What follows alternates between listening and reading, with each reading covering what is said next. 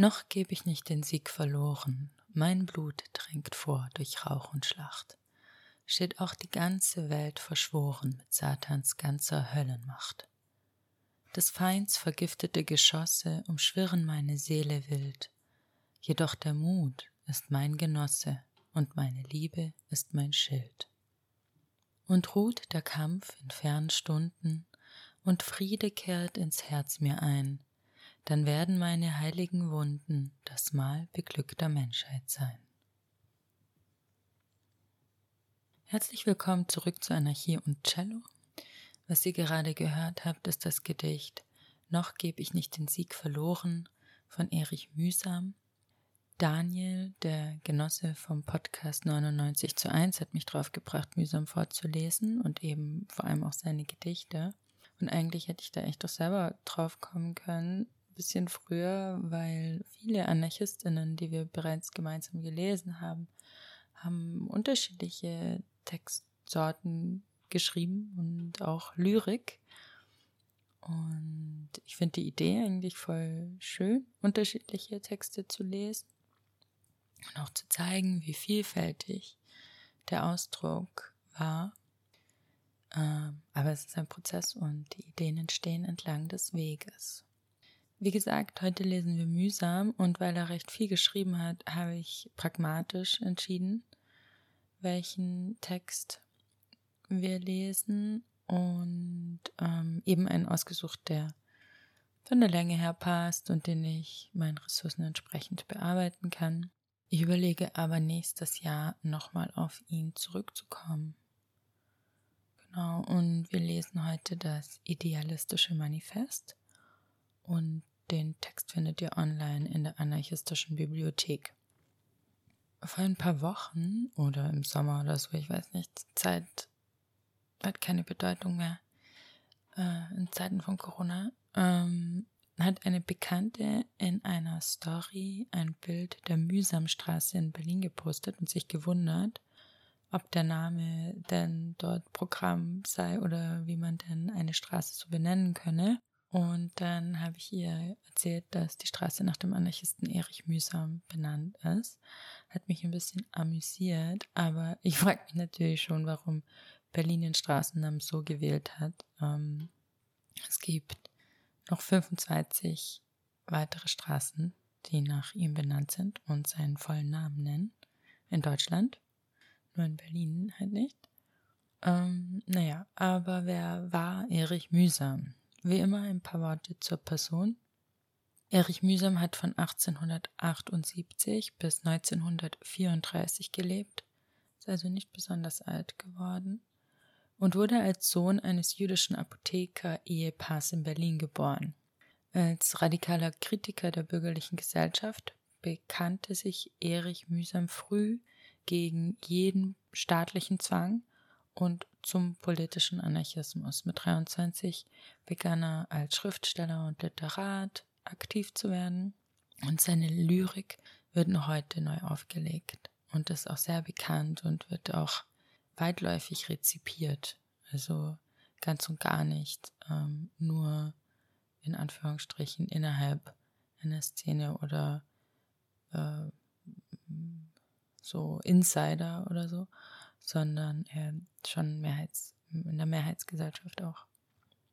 1918 setzte er sich in der Novemberrevolution für die Rätedemokratie ein und wird 1919 als literarischer Hochverräter der Münchner Räterepublik zu 15 Jahren Festungshaft verurteilt und erst 1924 begnadet.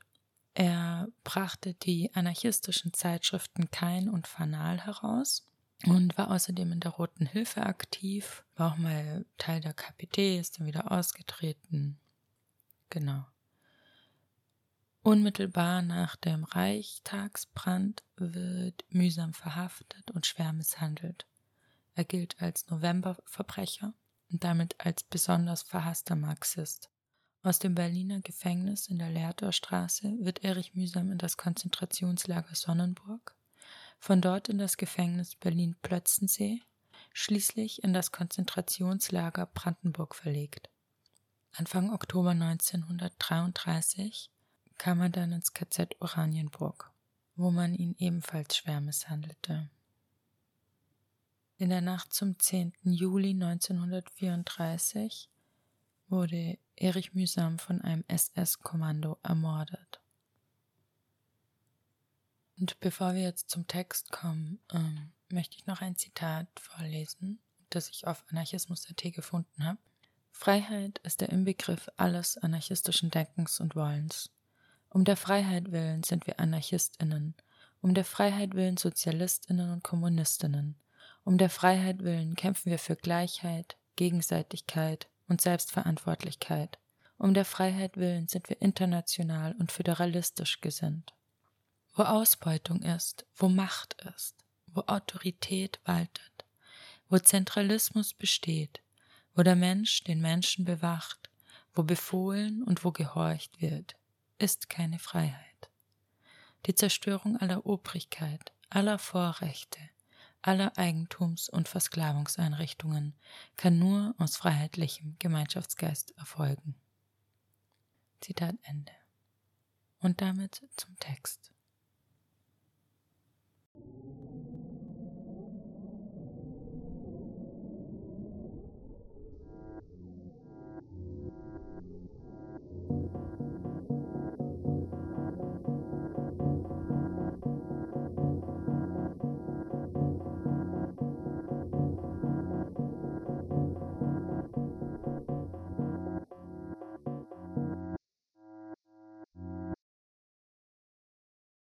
Idealistisches Manifest von Erich Mühsam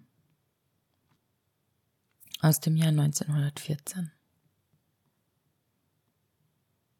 Wer mit dem Blick auf zeitlose Weiten neue Moral, neue Gerechtigkeit, neue Menschlichkeit zum Inhalt seines Strebens macht, der weiß aus unzähligen Erfahrungen, dass er missverstanden wird. Es ist fast notwendiges Schicksal seiner Überredungskunst, selbst bei Menschen von Verstand, Kritik und gutem Willen, Kopfschütteln und Achselzucken zu erregen. Denn jede Agitation, deren Absicht nicht zeitlich begrenzt ist, steigt unbekümmert und rücksichtslos über praktische Bedenklichkeiten hin. Für bürgerliche, das heißt gegenwartsbesorgte Naturen ist das Ziel immer der nächste Schritt. Wer aufs Ideal steuert, schießt über das Ziel hinaus den Weg zu einem Ziele nicht in jeder Kurve kennen, das Werkzeug zu einem Kampfe nicht auf jede Gefahr erprobt haben, das bewirkt die Zweifel, das Warnen, das Bangemachen und selbst den gewalttätigen Widerstand gegen Tendenzen, gegen deren Ehrlichkeit gar nichts eingewandt wird. Aber wer im reinen Gefühl die Wahrheit weiß und in kluger Skepsis von ihr ablässt, den heiße ich einen Lumpen. Hier ist mein idealer Zweck. Da sehe ich das Mittel, ihn zu erfüllen. Was kümmert mich die Schamade der Vorsichtigen? Naturwissenschaftlerinnen, Volkswirtschaftlerinnen, Historikerinnen, Geografinnen, Politikerinnen und Kaufleute sollen hundertmal recht haben. Mein Gefühl, das seine Wege kennt, können sie nicht widerlegen. Ich will den Völkerfrieden, weil er mich gut dünkt. Ich weiß, er wird sein, wenn die Arbeit der Menschen nicht mehr für den Krieg steuert, wenn die Soldatinnen sich weigern, ihresgleichen zu töten, wenn der Wille der Völker auf Frieden aus ist. Ich will Sozialismus und Anarchie. Ich weiß sie möglich, wenn Arbeit und Verbrauch auf gerechten Ausgleich gebracht sind, wenn Ordnung und Friedfertigkeit in den Menschen Leben gewonnen haben, wenn Autorität und Gehorsam, Herrschaft und Knechtschaft aus der Gewohnheit der Völker gewichen sind. Sie werden weichen, wenn allenthalben aus der Sehnsucht nach Freiheit der Wille zur Freiheit geworden ist. Ich will Kultur und Kunst Gemeingut der Völker wissen. Sie werden es sein, wenn der Geschmack der Besten sich allen mitgeteilt hat, wenn die Ethik der Massen sich zum Anstand geformt hat, wenn aus Zwang und Strafe Rechtlichkeit und Verständigung geworden ist. Aber für den Frieden sind alle Vorbedingungen nicht erfüllt. Die Völker haben ein natürliches Expansionsbedürfnis und bedrohen die Grenzen ihrer Nachbarinnen. Gehorsamsverweigerung, Generalstreik, Revolution ziehen entsetzliche Strafen nach sich.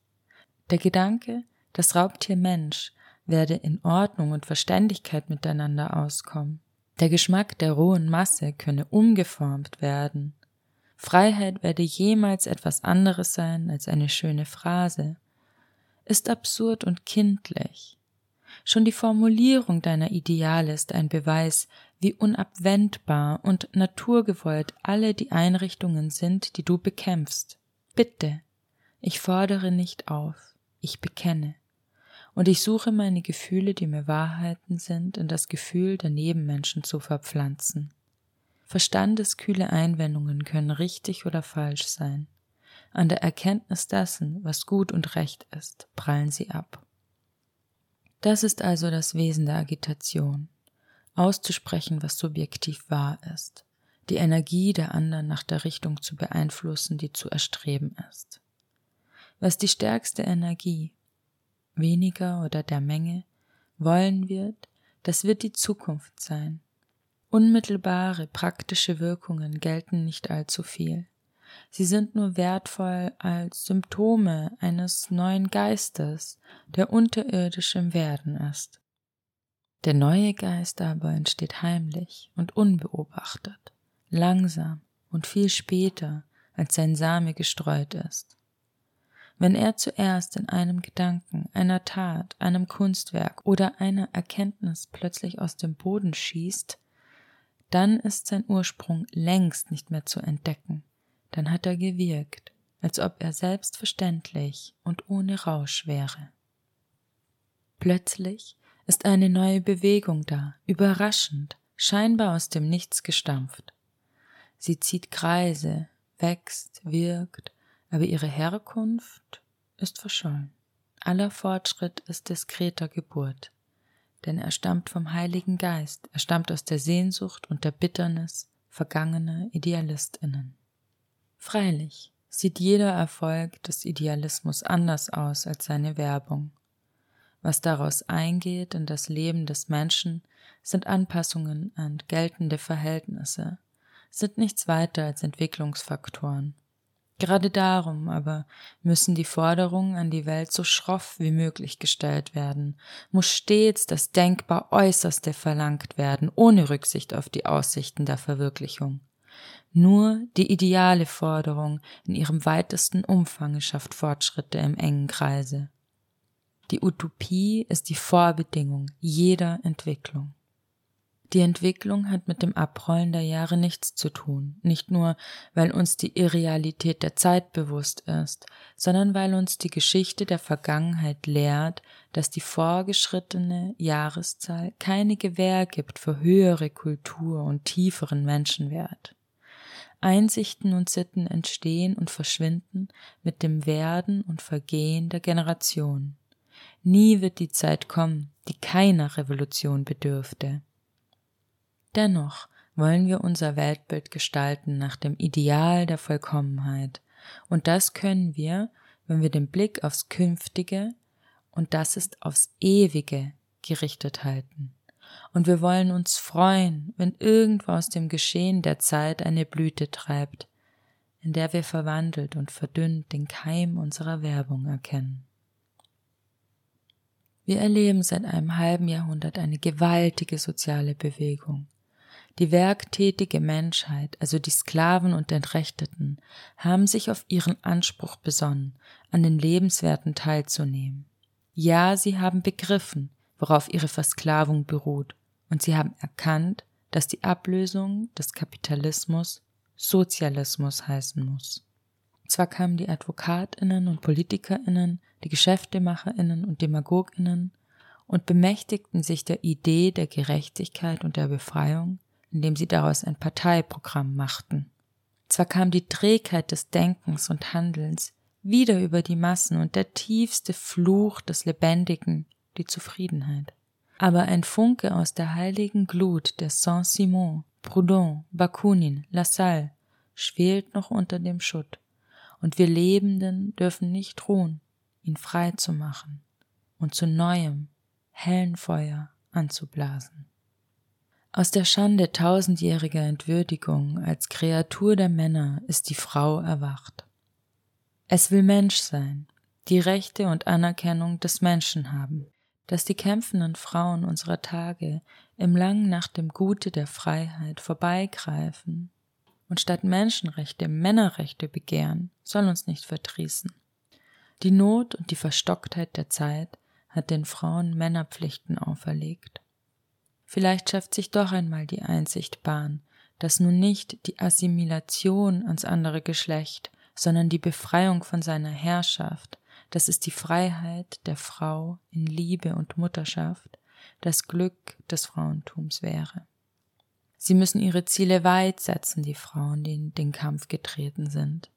Die Neubildung aller gesellschaftlichen Formen auf dem Boden des Mutterrechts müssen sie verlangen. Wenn sie es dann einmal erreichen, dass keine Frau mehr eine andere deswegen verachtet, weil sie Mutter ist, dann müssen sie die Genugtuung fühlen, dass ihr Werben und Kämpfen nicht umsonst war. Wie sie selbst Zeugnis dafür sein sollten, dass die herrlichen Frauen der Romantik nicht umsonst die Vorbilder freier, schöner Weiblichkeit waren. Seit ganz kurzem aber beobachten wir die ersten Atemzüge einer neuen Bewegung, die vielleicht berufen sein wird, das höchste anarchistische Ideal, die Selbstbestimmung des Menschen, sein stolzes Vertrauen auf die eigene Persönlichkeit zur Sehnsucht der gehorsamsbeherrschten Zeitgenossinnen zu machen.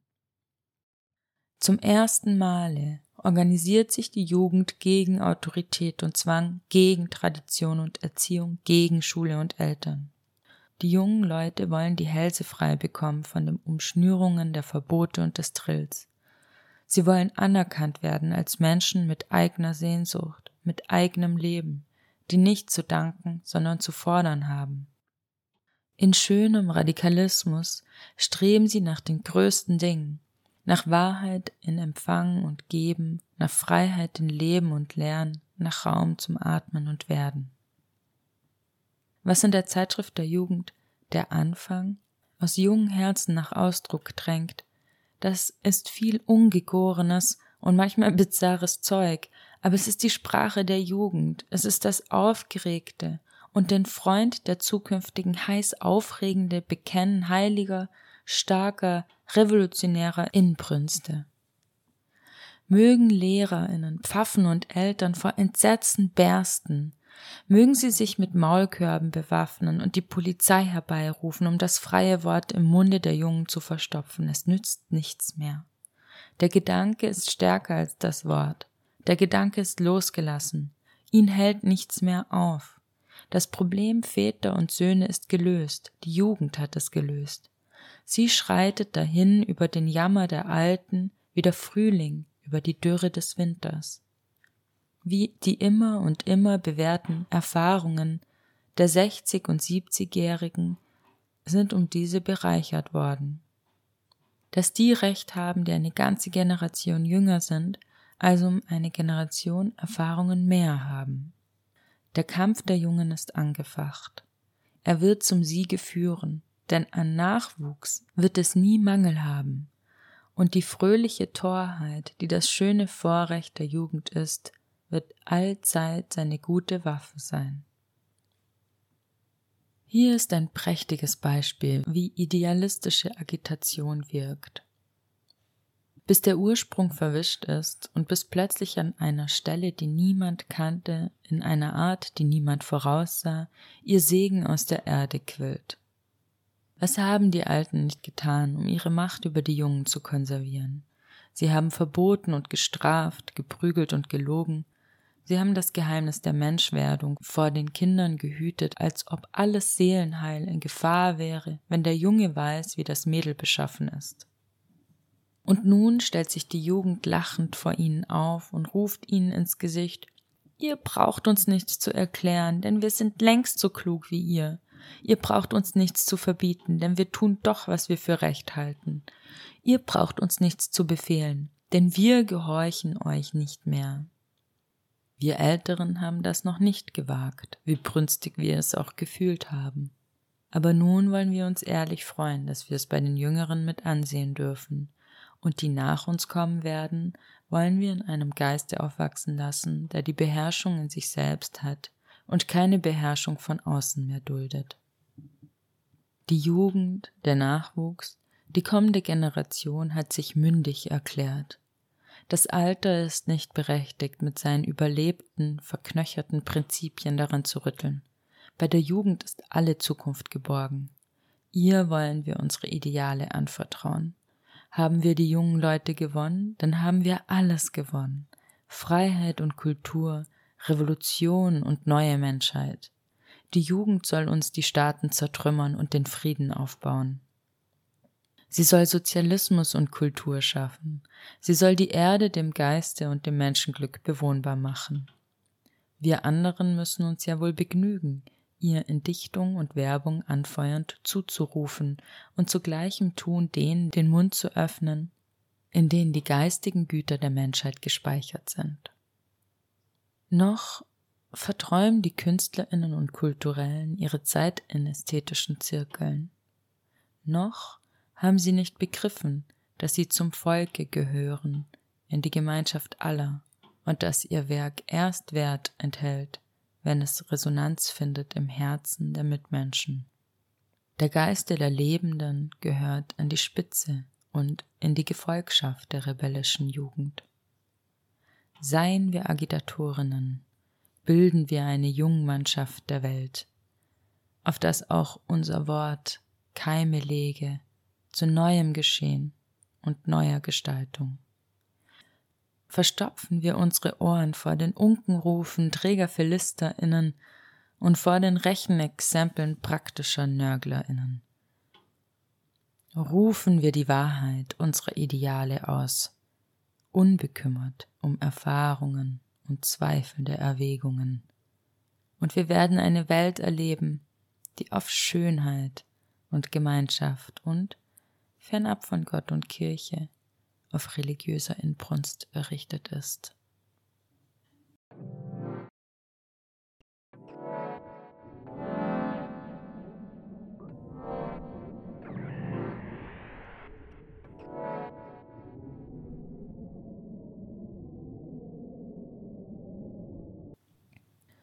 Zuversicht. Mag auch der Kerker Ketten Bleigewicht den Körper manchmal an den Boden zwingen. Genossen, Mut, die stärkste Kette bricht und mit ihr jede Not. Nur eine nicht. Die Mattigkeit geknickter Seelen schwingen. Spürt ihr die Sonne durch die Nebel dringen? Ihr Strahlenbohrer schweißt das Kerkertor.